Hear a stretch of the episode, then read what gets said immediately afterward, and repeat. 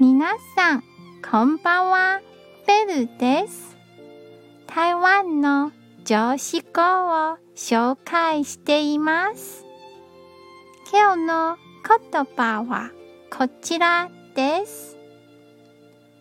良い気分の保てば、良い縁にめくり合います。